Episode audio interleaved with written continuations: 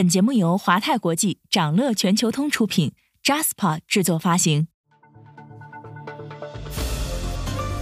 掌乐早知道，从华尔街到中环，每个交易日开盘前，我们用十分钟为你播报最新鲜、硬核的财经快讯。今天是二零二三年一月十一号，星期三，各位投资者早上好。一月九号，哔哩哔哩在港交所披露了去年前三个季度的业绩，亏损超过了六十亿元。在降本增效的主题下，B 站采取了什么措施？是准备过冬还是蓄力增长？稍后焦点话题将带你关注。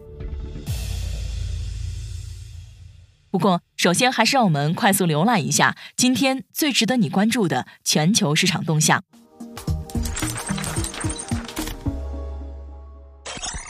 周二，港股三大指数全天低位震荡，市场做多情绪稍显谨慎。恒生科技指数早盘一度下跌百分之一点六，最终收跌百分之零点二七；恒指、国指收跌约百分之零点三。南下资金净流入二十点零二亿港元，大市成交额为一千三百一十三亿港元。盘面上，大型科技股表现低迷，职业教育股表现最弱，内险股、影视娱乐股、餐饮股、纸业股、燃气股普遍走低。汽车板块午后大幅拉升。澳门推出往返港澳交通票务优惠，豪赌股继续上涨。分析认为，短期来看，由于经济数据在一二月份可能缺乏验证，市场对于政策预期的交易可能仍会延续。此外，港股大多数企业与国内经济和内需相关，而与出口关联度较低。政策端在扩内需层面的边际变化，例如地产需求端、居民大宗消费等，仍将是港股市场短期的主导因素之一。鲍威尔称，美联储可能将被迫做出不受欢迎的决定来稳定价格。世界银行下调2023年全球和美国经济增长预期。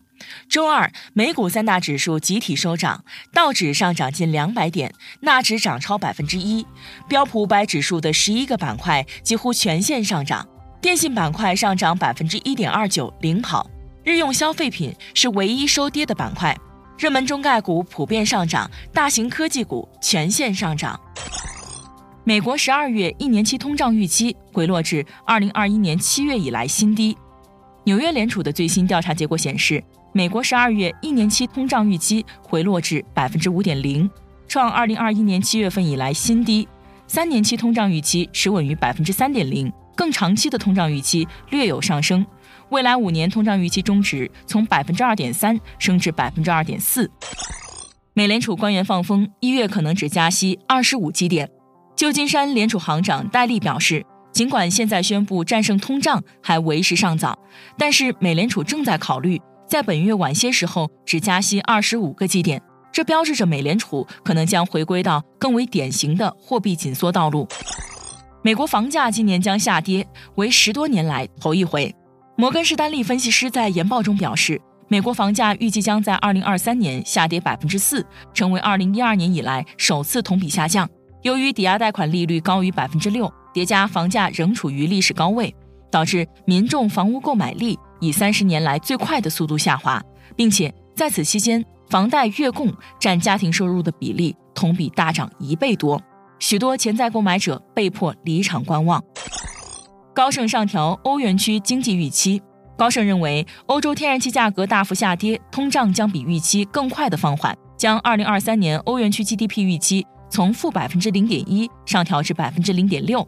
能源价格的下跌可能将以超出欧央行预期的速度来推动通胀降温，这将在一定程度上减轻欧央行的压力。微软洽谈一百亿美元入股 OpenAI。交易完成后，OpenAI 的估值将上升到二百九十亿美元，比二零二一年上一轮融资完成时的一百四十亿美元估值翻了一倍。这也将使其成为美国最有价值的初创公司之一。想了解更多新鲜资讯，与牛人探讨投资干货，欢迎进入掌乐全球通 App。掌乐全球通是华泰国际旗下自主研发的一站式财富管理平台。为全球华人投资者提供港、美、A 股及新加坡市场的股票交易、公募基金、ETF、保险、智能投顾等多元化金融产品及服务。点击节目 show notes 中的链接，现在就一键直达掌乐全球通。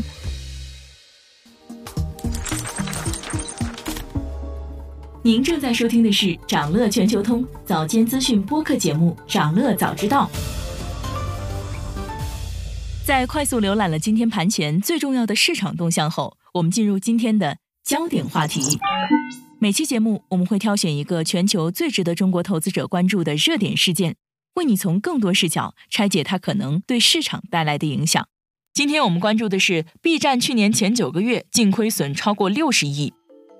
一月九号，哔哩哔哩在港交所公布了二零二二年前三个季度的业绩。公告显示，公司二零二二年前九个月的净营业额约为一百五十七点五七亿元，同比增加百分之十五点八，毛利润近二十六亿元，净亏损约六十点一一亿元，归属于股东的净亏损约为六十点零二亿元。去年因为整体大盘都不太好，B 站的美股股价可以说是接近腰斩。全年跌幅达到了惊人的百分之四十八点九四，而同时，机构对于互联网公司的估值锚也开始发生变化。过去是紧盯用户增长，但现在他们逐渐开始转变成了更加注重盈利的确定性。在这样的背景之下，不少互联网公司都开始披露盈亏平衡时间表，降本增效如今已经成为互联网公司的共识。B 站也是一样。在去年三月的财报电话会上，哔哩哔哩首席财务官樊鑫就曾经说，B 站有信心在保持用户健康增长的前提下，通过提升月活用户的变现率和控制运营费用，在二零二四年实现盈亏平衡。不过，从二零二一年第三季度以来，B 站的亏损额就变得居高不下。二零二一年第三季度到二零二二年第三季度期间，五个季度的调后净亏损持续增长，连续的增收不增利。不得不让投资者对 B 站的自我造血能力产生担忧。为了维持社区活跃度，B 站不断扩大对视频创作者的激励和版权采买，这也是亏损的重要原因之一。从财报里也能看出这一点。哔哩哔哩第三季度的营业成本是四十七亿元，相比二零二一年同期增长百分之十三。公司表示，这项增长主要是收入分成成本及内容成本的增长带来的。而公司的收入分成成本是二十四亿元，相比二零二一年同期增长百分之十一。B 站董事长兼 CEO 陈瑞在去年三季度的电话会上也曾经说，减亏已经成为公司最重要的工作之一。根据陈瑞的表述，B 站会侧重于减少非核心业务的投入，集中资源到商业化效率更高的业务上。根据之前的报道消息，B 站采取的降本增效措施，预计能为公司节省超过二十亿元的成本。其中包括了人员优化、缩减业务投入成本与经营管理支出等等。另一方面，B 站也进行了业务调整，由陈瑞亲自接手游戏业务。他认为，过去两年游戏业务发展不及预期，主要的原因是游戏在自研方面铺得太开。而未来，B 站将会在陈瑞的带领下，集中精力和资源，聚焦游戏业务的一到两个方向。这个举动被业界解读为要重拾游戏业务主线，发力自研。另外，从去年十一月以来，在政策调整预期下，B 站股票也强势反弹。从去年十一月初的低位到今年一月九号，反弹了百分之二百二十一。伴随着股价反弹，B 站也启动了股权融资，以募集资金。一月九号，B 站发布公告表示，公司拟承销发行一千五百三十四点四万股 Z 类美国存托股份 ADS。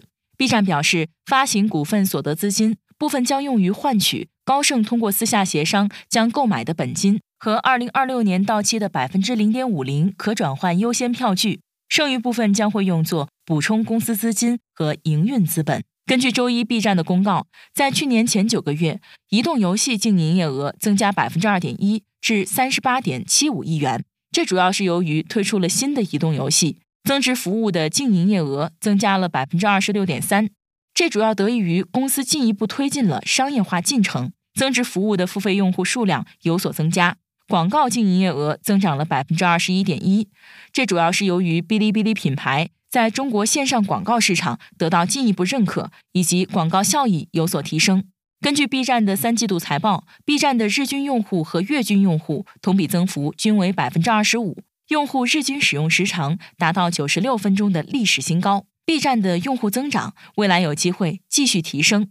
而且今年 B 站的跨年晚会直播人气峰值达到三点三亿，创下了新纪录。同时，最近在 B 站热播的《三体》动画版，有业内人士就认为这会直接拉动 B 站未来的业绩，因为推出头部 IP 内容，势必会为平台带来海量新增以及拉活用户，对于平台生态和承载带来新机会。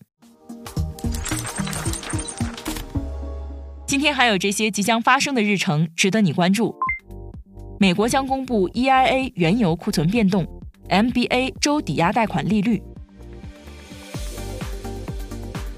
以上就是今天掌乐全球通、掌乐早知道的全部内容，期待为你带来醒目的一天。